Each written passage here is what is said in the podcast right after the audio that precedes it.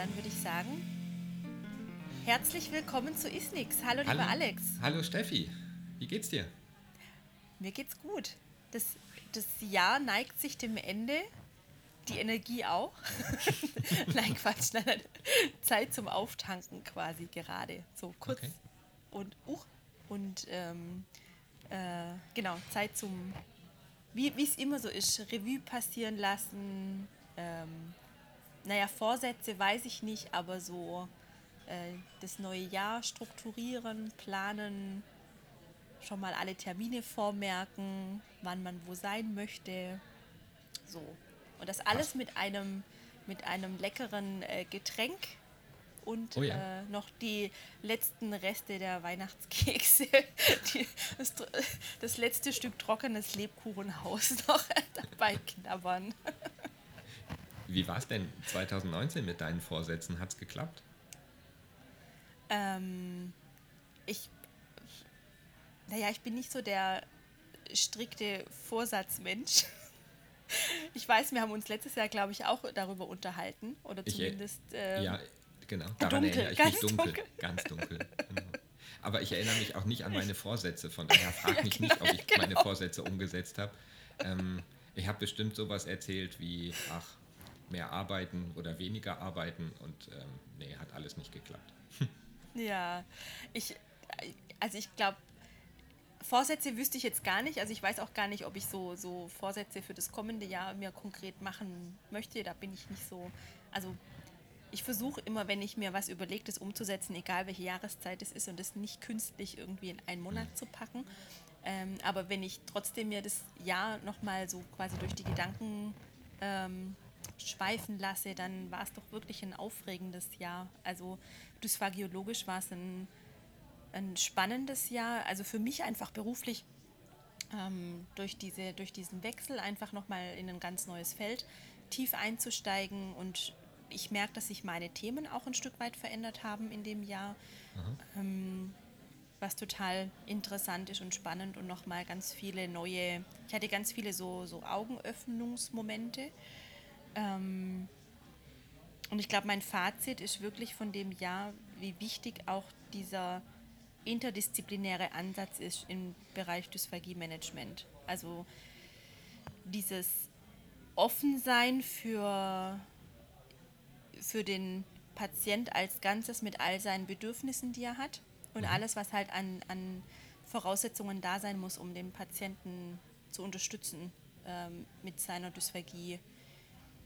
Ähm, naja, was heißt fertig zu werden, zu verbessern oder es anzunehmen und einfach ihn, ihn wieder in eine verbesserte Lebensqualität zu bringen, sage ich jetzt mal so. Ja, ja.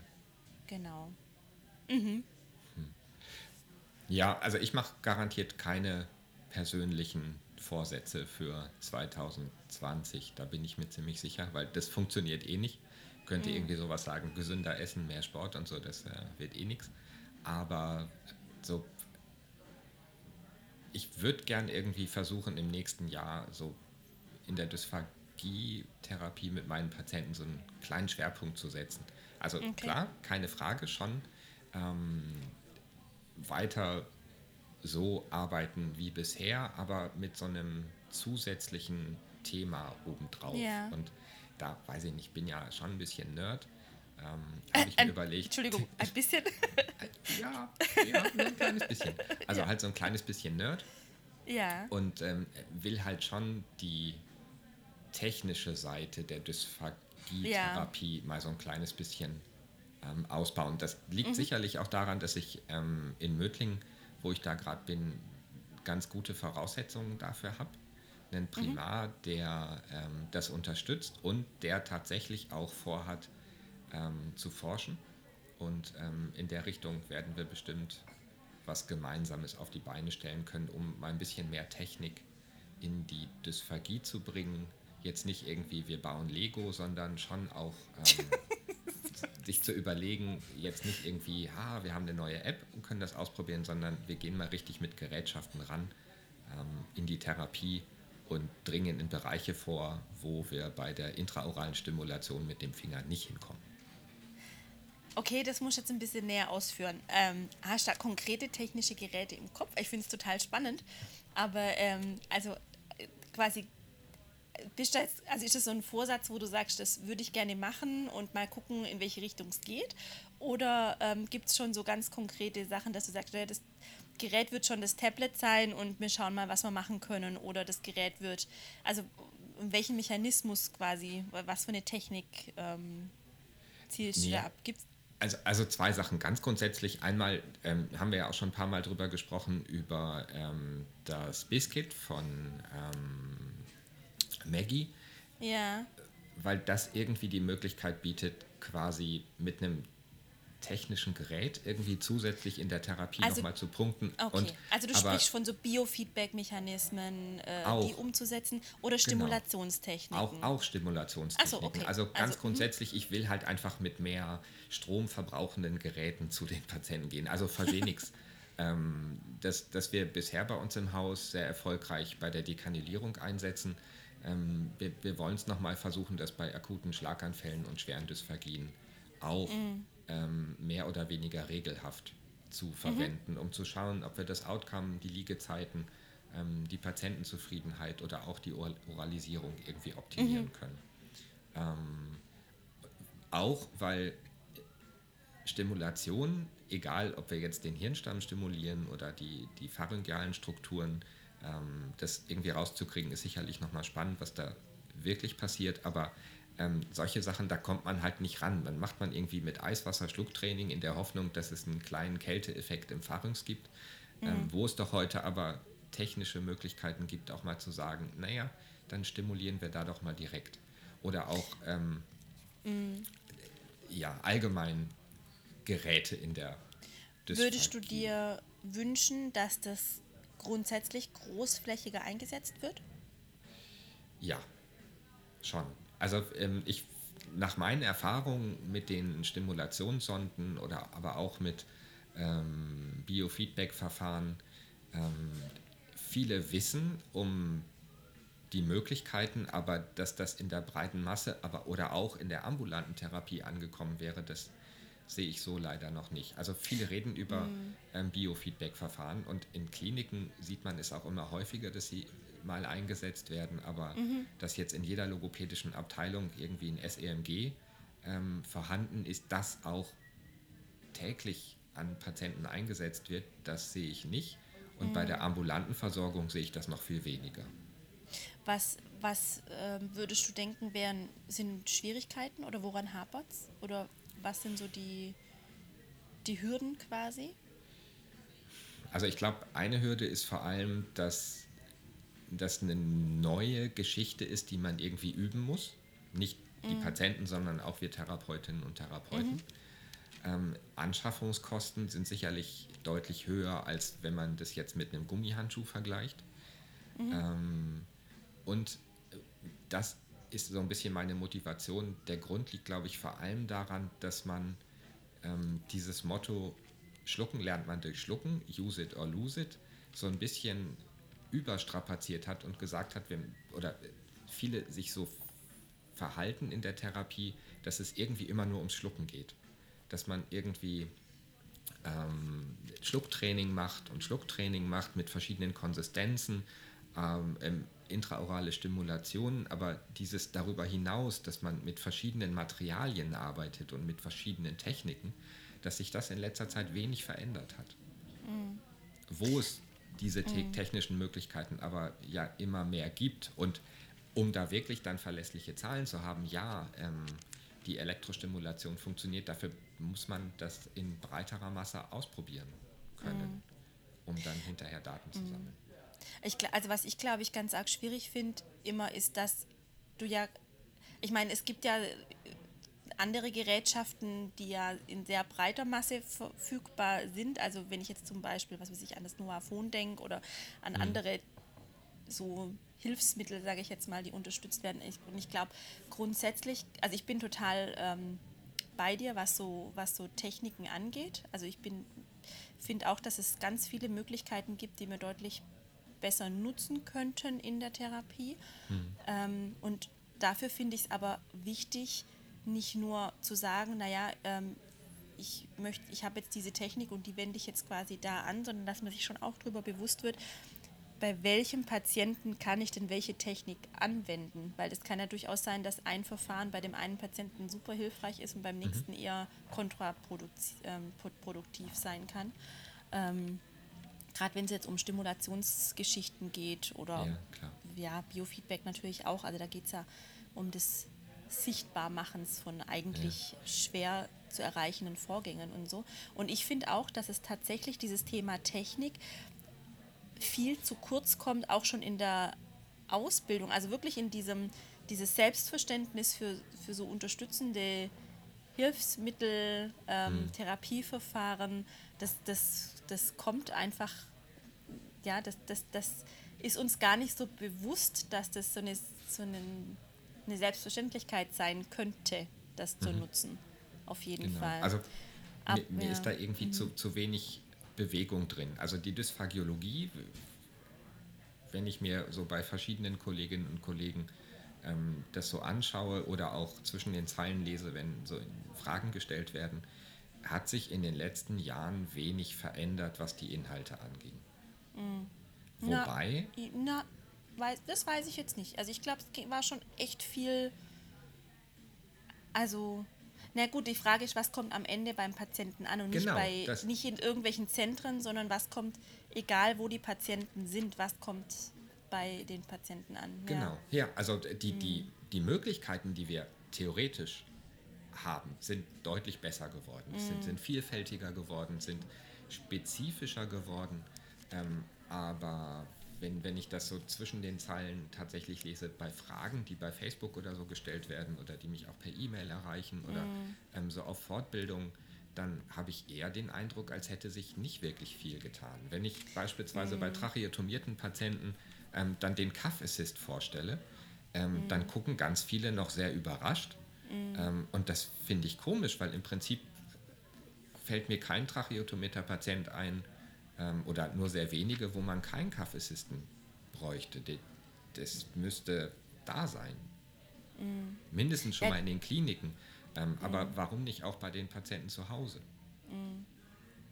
Ja, ich, also ich, da, da sind wir, glaube ich, wieder bei einem ähnlichen Thema, wie wir uns auch schon darüber unterhalten haben. dass es ja nicht nur an dem Wissen quasi der Kliniker oder der ähm, Praktiker liegt, sondern ähm, das Wissen kann, mag ja durchaus da sein, aber die Strukturen sind einfach noch nicht da, um es zu implementieren ja. oder um es einzusetzen. Ähm, und da haben sicherlich alle Bereiche ihre Hausaufgaben zu machen. Klar, aber genau. wenn man natürlich den Anspruch nicht erhebt, dass man etwas haben muss für, oder möchte für die Therapie, um es effektiver zu gestalten, dann wird es natürlich noch schwieriger ja. sein, das zu implementieren. Ja. Genau. Und dafür braucht man natürlich erstmal das Wissen, dass es das gibt, dann die Fertigkeit, es anzuwenden. Und das ist einfach schwierig, gerade so praktische äh, Themen wie ähm, Gerätschaften zu handeln oder ähm, ja, zu bedienen einfach auch. Das genau. ist schwierig, sich das anzulesen. Das muss man im Prinzip auch praktisch trainieren ein Stück weit und das ist dann schon wieder mit einem deutlich höheren Aufwand verbunden. Klar, in der Tat. Äh, das ja. macht es natürlich dann schon wieder schwierig, ja. Das kannst du in der Klinik mhm. eher noch machen. Dann sagst du dem ähm, ja. Lieferanten, komm vorbei, stell uns das Ding vor und dann kommt er mhm. für drei Stunden und dann hat man so ein Hands-on. Aber mhm. das kann man als einfache kleine Praxis mit zwei Angestellten ist das schwierig, ne? die irgendwie mhm. für zwei Stunden abzustellen. Ähm, kein, mhm. kein Umsatz in der Zeit und ähm, ja, dafür klar. hat man dann ähm, eine, eine, so eine hausinterne mhm. Fortbildung. Ja, klar. Keine ja. Frage. Ja. Nee, aber super spannendes Thema auf jeden Fall. Und ich finde, da müssen wir definitiv auch ran. Und es gibt auch ähm, deutlich mehr ähm, Entwicklung in dem Bereich, habe ich den Eindruck. Also ich habe so den, die, die, die, die, die Wahrnehmung, ähm, dass es mehr und mehr Entwicklungen gibt, wo auch wirklich die Fachbereiche über dem Tellerrand hinaus zusammenarbeiten, mhm. also wo viele Ingenieure mit involviert sind in die Entwicklung von Gerätschaften. Gerade wenn ich an ähm, das BISKIT denke zum Beispiel, also das Biofeedback in Skill Training, also dass es wirklich ähm, oder andere Sensoren gibt, die speziell entwickelt werden für die Dysphagietherapie. Genau. Ähm, lauter Gerätschaften, die man dann wirklich auch gut äh, implementieren kann, wenn sie denn dann mal verfügbar sind. Es ist eine spannende Zeit. Ich glaube im Moment gerade noch so eine Entwicklungszeit, aber so perspektivisch wird sich da sicherlich einiges tun in den nächsten Jahren. Da bin ich mir auch ganz sicher. Ja, ja genau. Mhm. Das, das wäre so, da so ein bisschen irgendwie am Ball zu bleiben, wäre ja. mein Vorsatz für Schön. 2020. Super, ja. Das ist ein guter Vorsatz oder gute, eine gute Idee auf jeden Fall. Und ja. zumindest auch zu, zu sammeln, was gibt es denn überhaupt, ähm, wie kann man es einsetzen, was für Voraussetzungen sind gegeben. Und dann drehen wir uns aber wieder in diesem fachlichen Kreis, weil wenn ich dann diese Technik einsetze, muss ich ja wissen, welche Schluckstörung, welche Art der Schluckstörung liegt zugrunde.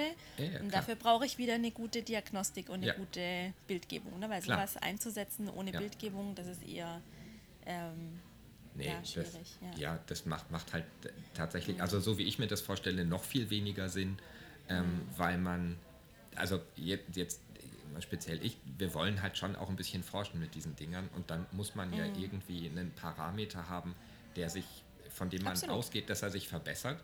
Und ähm, ja, wie soll man so einen Parameter messen, wenn man keine Bildgebung zur Verfügung hat? Mhm. Also ähm, außer jetzt mal den Quality of Life der Patienten oder ähm, in, in der Rückschau irgendwie Liegezeiten oder, oder was ähm, auch immer. Genau. Ja, Aber ja, ja, ähm, jetzt so wie ich mir das vorstelle, ähm, schon sehr konkret, dass wir eine Bildgebung machen, die wir eh ja. immer machen, aber wir machen eine Bildgebung, machen dann ähm, unser, unser Protokoll und machen dann am Ende wieder eine Bildgebung. Ähm, ja, klar, um Bildgebung kommt man eh nicht drum rum, mhm. aber da erzählen wir, glaube ich, auch nichts Neues. Das stimmt. Aber guck mal, wollen wir da gleich, wenn wir uns bei Vorsätzen für das kommende Jahr oder Überlegungen, Wünsche, ähm, Schwerpunkte beschäftigen, ähm, auch gleich so ein kleinen, also wenn wir da jetzt inhaltlich dran sind, auch gleich so einen kleinen ähm, Terminüberblick, was so denn Themen sein könnten, äh, mit einflechten lassen quasi. oh ja. Weil gerade zu dem Thema, also, also immer schwierig, ne? ich möchte jetzt auch nicht so viel Werbung in eigener Sache machen. Aber, Aber Steffi, ähm, das ist eine ganz tolle Idee, wie zufällig du darauf gekommen bist. Herrlich. Ganz spontan. Nein, aber nein, zu dem Thema Technik ja. tatsächlich, das wollte ich eigentlich gar nicht sagen, aber ähm, das merkt man eben auch und da gibt es ja jetzt auch ähm, Workshops und die werden auch zunehmen. Also du bist ja nun auch viel mit den äh, Techniken, Gerätschaften, mhm. gerade auch Tablet und so weiter unterwegs. Und ähm, gerade zum Thema Dysphagietherapie werde ich mit der Petra Bloschinski nächstes Jahr bei Prolog ein Seminar anbieten, wo es um technikgeschützte Dysphagietherapie geht, wo man so diese diese Sachen eben vorstellen, die es gibt, was ist die Evidenz dahinter und so weiter. Mhm. Also ich denke, das wird zunehmen in den nächsten Jahren. Ich finde das auch ein wichtiges Thema. Und ähm, um wieder den Bogen zurückzuspannen zu der Bildgebung, das finde ich ähm, auch ein wichtiges Thema und auch wenn es die nächsten, die letzten Jahre schon den Stellenwert ja, zugenommen hat, finde ich das trotzdem, da müssen wir unbedingt dranbleiben. Das ist ganz, ganz wichtig. Mhm. Und da gibt es ja dann auch tatsächlich einige ähm, Leckerbissen im nächsten Jahr, was oh ja? das Thema ja? Diagnostik und Bildgebung angeht.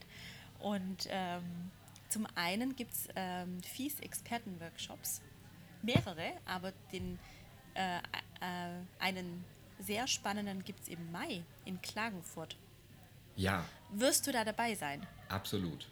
Super, dann Absolut. erzähl doch mal, um was es ähm, da geht. Es ist im Mai. Ähm, die DGN hat ja Expertenworkshops. Ich glaube, es war sogar auf der letzten DGD-Tagung oder beim letzten FES-Ausbildertreffen oder beim vorletzten ähm, zumindest angerissen, dass es jetzt quasi Stufe 2 gibt nach der Basisausbildung und dem FES-Zertifikat, dass es jetzt natürlich auch darum geht, die hohe Qualität zu halten mm. und auszubauen ähm, und dafür zu sorgen, dass auch die ganzen Praktikerinnen und Praktiker, die das immer wieder anwenden, so einen Raum haben, in dem sie Erfahrungen austauschen können, in dem mhm. sie Fälle diskutieren können, in dem sie auf den aktuellen Stand gebracht werden und so weiter. Dass man quasi nicht Basiskurs, Festzertifikat und dann allein gelassen wird, ja. sondern dass es solche Expertenworkshops gibt. Die sind genauso wie der Basiskurs ähm, von der DGN, von der Arbeitsgruppe Dysphagie ähm, akkreditiert. Mhm. Das heißt, man muss sie vorher einreichen und ähm, sie sind nur dann ähm, akkreditiert, wenn sie bestimmte Voraussetzungen erfüllen. Und ähm, in Klagenfurt im Mai findet ähm, einer der ersten österreichischen Expertenworkshops, die akkreditiert sind, statt. Mhm. Und der ist vor allem deswegen so spannend, weil ähm, ihre Majestät Susan Langmore herself wird dabei sein. Super. Ähm, oh, und spannend. Das Ganze für drei Tage, mhm. zugegebenerweise im, überhaupt nicht zu erreichenden Klagenfurt. Ähm, mhm. Landschaftlich schön, aber kommst halt nicht hin. Ähm, aber vielleicht auch für den einen oder anderen aus äh, dem südlichen Deutschland noch interessant. Wir Toll. verlinken das ähm, ja. in, in, im Post, aber das wird sicherlich so eins meiner persönlichen Highlights auch. Super spannend. Ähm, ja. Der, der wird schön. Ja. Großartig, großartig. Und dann wird es ja nochmal einen im Oktober, äh, wahrscheinlich im Oktober geben, ne? In München, wo du dann auch dabei sein wirst. Und ja, das, ja. Da also, werden wir dann aber ähm, die Informationen quasi auch noch verlinken, wenn das dann das Datum konkret steht. Und, ja, das wäre jetzt erstmal nur ein erster Teaser, ähm, so eine kleine mhm. Planung, ähm, die ähm, Andrea aus München, Dysphagie München, ähm, hat das Ziel, auch einen solchen Expertenworkshop ähm, in München anzubieten. Und ähm, die Petra Pluschinski und auch ich werden nach aktuellem Stand der Planung dabei sein. Das wird sicherlich auch ein ziemliches Happening, vor allem ähm, weil wir auch neben der FES ähm, sehr viel über Schluckphysiologie und auch ein bisschen, ja, liebe Steffi, die Videofluoroskopie sprechen wollen ähm, und das Ganze auch so ein kleines bisschen, ähm, ja, wenn ich jetzt sage gegenüberstellen, dann kriege ich wieder Ärger. Aber, von ähm, wem? Von, von, wem? Von dir? Von nein, dir? nein, nein, nein, Aber weil wir jetzt schon wieder auf das Thema kommen, halt wieder böse Kommentare. Ähm, dieses Engelchen, na egal. Jedenfalls, ähm, ich bin ja ein groß, großer Freund der ähm, Fes und ähm, Andrea ist eine große Freundin der Videofluoroskopie. Wir nein. mögen beide das stopp, andere. Stopp, stopp. Ja, wir mögen beide das andere auch. Da muss ich jetzt, nein, genau, also, äh, ich, also um da jetzt quasi, das, das, geht nicht um entweder oder, also gerade jetzt hier ähm, die Kollegin Hofmeier, genau, wie auch ich, wie auch ähm, du hoffentlich und viele andere. Es geht ja nicht um entweder oder. Und ja. ähm, ich glaube, wir sind uns auch einig, dass äh, die beiden Untersuchungen sich nicht gegenseitig ersetzen können. Es geht darum, was braucht der Patient, welches Verfahren kann uns welche Informationen ja. liefern. Just Just genau. kidding. Ich wollte das ja, Thema ja, nur ja, noch mal. Ich wollte nur noch mal. Hab mir gedacht, Goldstandard, ich kann das ja, ja. Einfach so unten durchbringen. Na, jedenfalls ähm, ist da halt ähm, ein Expertenworkshop im Oktober geplant. Super. Kurz danach sich, ähm, mhm. gibt es, was ziemlich albern ist eigentlich, aber da die beiden eh nichts miteinander zu tun haben, kurz danach gibt es dann einen äh, FES-Basiskurs. Mhm. Ähm, es gibt im nächsten Jahr hunderte FES-Basiskurse ähm, in, in Deutschland, aber ähm, einen finde ich ganz besonders spannend, weil er von mir ist in Rheine. ähm, ich werde den verlinken, einfach weil ich es kann.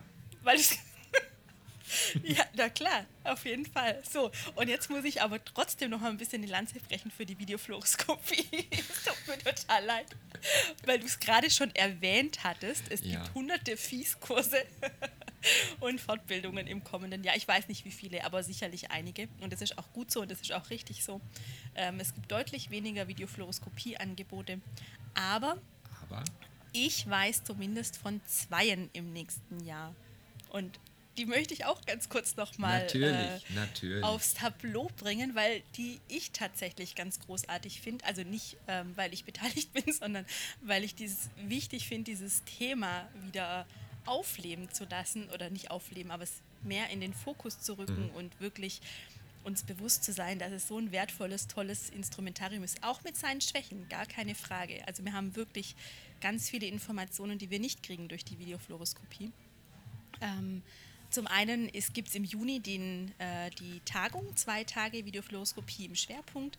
Das wird auch sogar eine internationale Tagung sein, wo ähm, Referentinnen da sein werden, wie Maggie D. Huckabee, Stephanie Daniels, Bonnie Martin Harris, Janina Wilmskötter, ähm, ach und ganz viele andere und mehr. Ähm, das wird, glaube ich, eine ganz großartige Sache und da wird natürlich die FIS auch ihren ähm, Stellenwert bekommen, einfach um einfach nochmal klar zu machen, es geht, geht nicht um entweder oder, es geht mhm. nicht darum, das eine zu pushen und das andere äh, niederzuhalten oder schlecht zu machen, sondern wirklich ganz objektiv zu schauen, welcher Patient braucht welches Verfahren und wir können einfach auf keines verzichten von beiden Verfahren.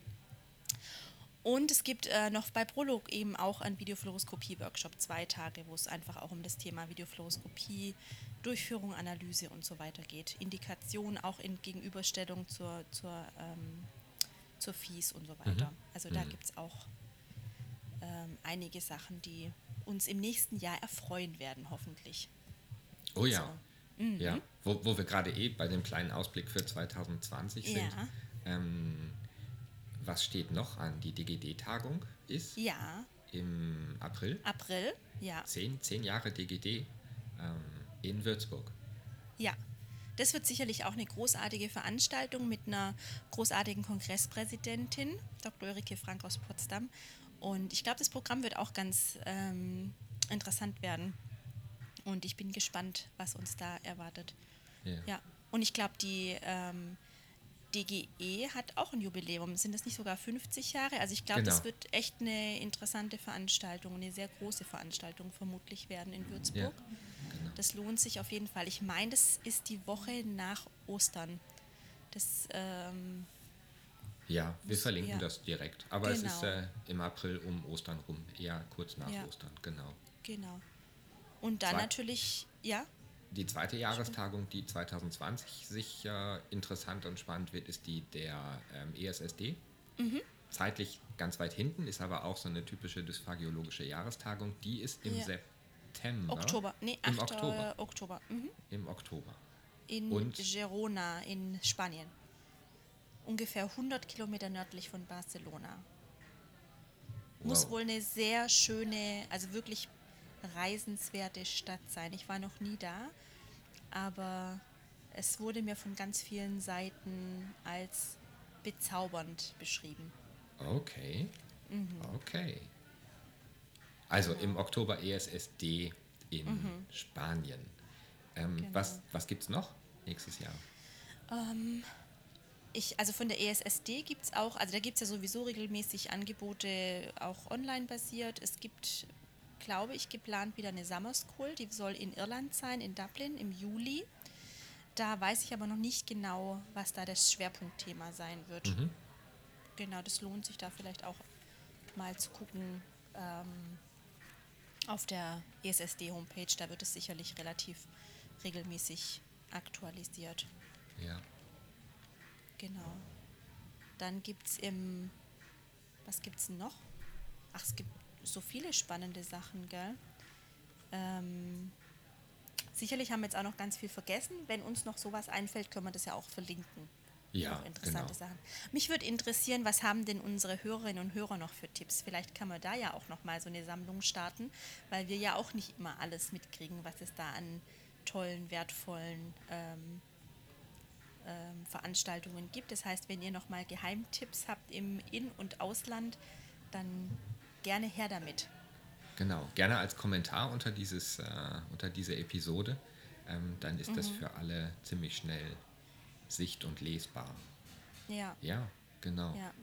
Ansonsten würde ich mir, glaube ich, also nicht nur für das kommende Jahr, sondern so als ja ein bisschen weiter, was die Entwicklung der Dysphagie ähm, Therapie angeht in Deutschland oder eben auch in, in Europa oder eigentlich auf der ganzen Welt, dass ähm, zum einen der Stellenwert einfach gefestigt wird von diesem Thema Dysphagie und dass auch ähm, der Zugang zum Wissen deutlich vereinfacht wird. Mhm. Also das oh ja. finde ich nach wie vor wahnsinnig schwierig, wenn man nicht gerade zufällig an einer Uniklinik sitzt ähm, oder in einer Universität beschäftigt ist oder oder oder.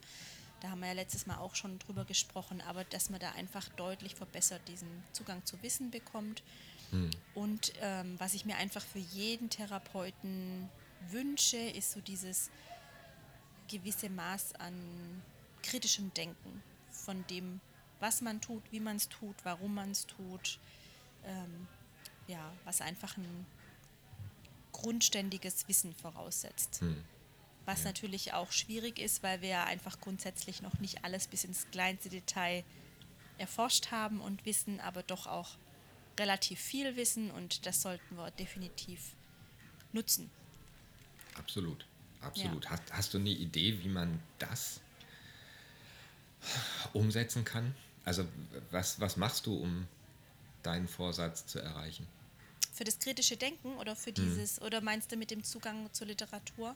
Das überschneidet Beides. sich ja so ein kleines bisschen. Naja, also ich, dieses kritische Denken kann, da hat ja jeder Einfluss drauf. Da kann man ja wirklich ähm, an sich arbeiten, äh, muss erstmal sich quasi auf diesen Stand bringen, dass man sich das quasi eingesteht, dass man durchaus auch äh, Dinge überdenken darf oder überdenken muss für sich selber und sein Handeln reflektieren muss.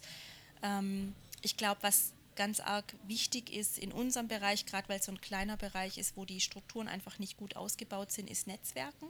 Mhm. Wenn man keinen Kontakt hat oder nicht selber an der Uniklinik ist, dass man wirklich versucht, Kontakte zu knüpfen, ähm, um auszutauschen. Gut, man muss natürlich auch immer schauen, wie, welche Sachen sind möglich, welche sind nicht möglich, auch was Rechte und so weiter angeht. Aber ich glaube, wir haben eine tolle Community, wir haben eine, ein Fach, wo sehr wohlwollend sich unterstützt wird und geholfen wird, wenn man ja. denn in diesen Austausch geht. Deswegen finde ich ja auch immer so Kongresse ähm, und Tagungen so eine wichtige Sache, dass man wirklich sein Netzwerk erweitert und Fortbildungen jeglicher Art, auch in diesem persönlichen Austausch geht. Kongresse sind nochmal auf einer anderen Ebene möglich.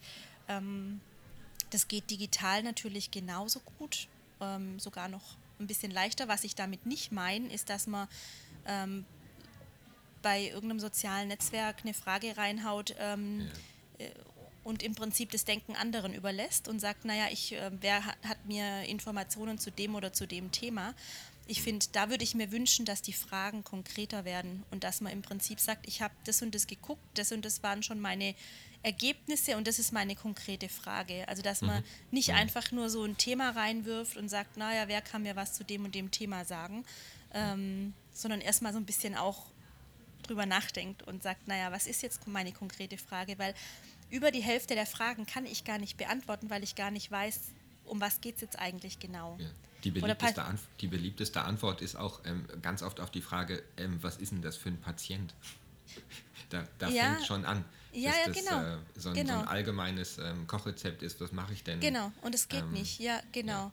Und dass man da einfach wirklich, dass da jeder sich einfach nochmal drüber im Klaren wird, ähm, wie berichte ich denn überhaupt meine, mein Problem, dass mir hm. konkret geholfen werden kann. Hm. Weil sonst kommen wieder so unkonkrete Reaktionen, was auch gar nicht anders geht.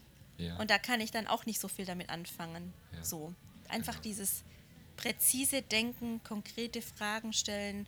Und das kann man, glaube ich, ganz gut selber beeinflussen. Das kann jeder beeinflussen. Das kostet kein Geld, es kostet nicht viel Zeit. Mhm. Klar, zum Nachdenken ist halt anstrengend. Das ist halt einfach so. Ja.